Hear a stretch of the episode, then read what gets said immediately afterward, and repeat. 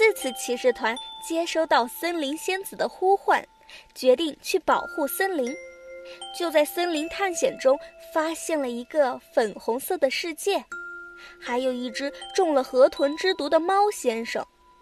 大家前去刺头山采集药草，解救猫先生。刺头山的悬崖峭壁十分陡峭，峭壁附近的石头隆起而又光滑，它们星星点点地分布着。俯身往下看，是湍急的河流。扔一块大石头下去，也瞬间被冲走，甚至没有激起任何涟漪。雷宝发现了峭壁边上的一株灵仙草，可是拿到它并非是一件容易的事情。奇尼联想到了之前在榴莲谷对付榴莲怪的方法，与大家交流沟通。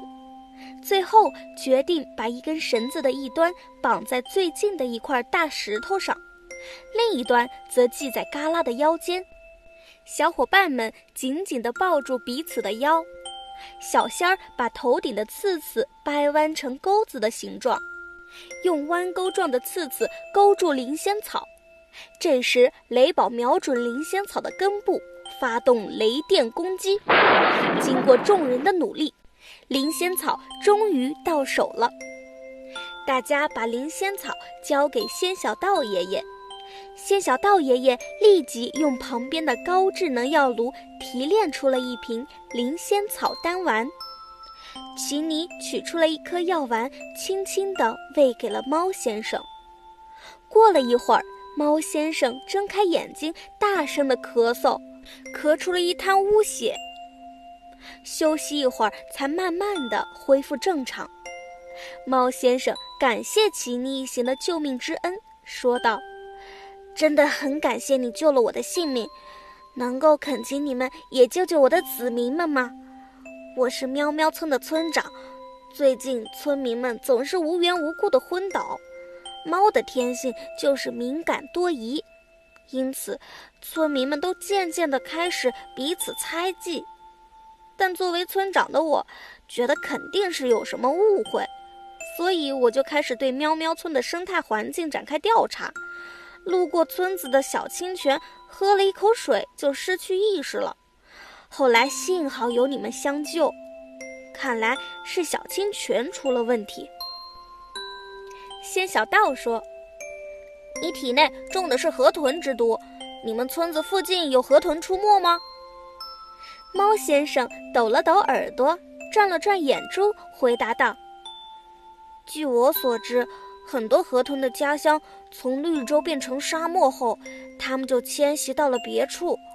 我还没有见过河豚出没过。”嘎啦突然拍着脑袋说道：“嘟噜噜好像还住在那里，它不就是一只河豚吗？说不定跟这件事情就有关系。”大家觉得嘎啦说的可能性很大，于是决定先送猫先生回到了喵喵村，然后再去找嘟噜噜对峙。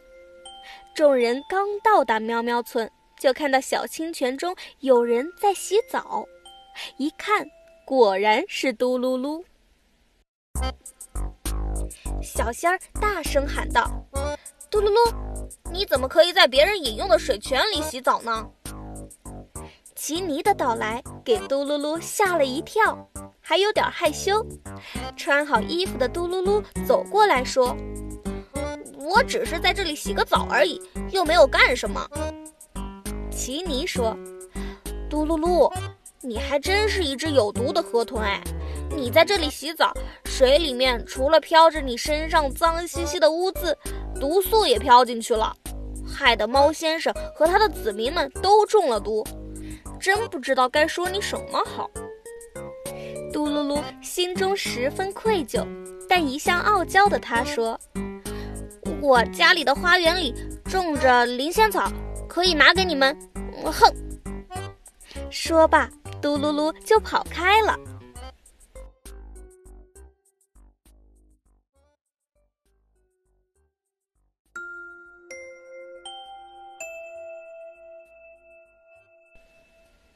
看着嘟噜噜这狼狈的样子，让人不禁大笑。不过早知道直接找他拿药草好了，就不用在悬崖峭壁上演那么久的心跳时刻了。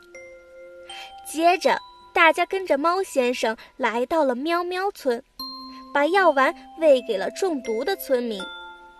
村长跟大家说清楚了中毒的缘由，希望村民们能够相互信任彼此。奇尼等人给村民们做了神奇特饮。感受到了温暖与爱的村民们又恢复了往日的和谐。猫先生非常感谢骑士团，给了奇尼一个锦囊，上面写着“喵喵草咖啡的秘密”。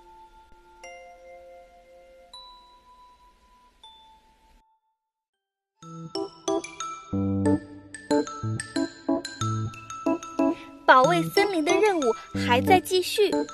他们又会遇到怎样的挑战呢？请收听下一集《净化水晶》。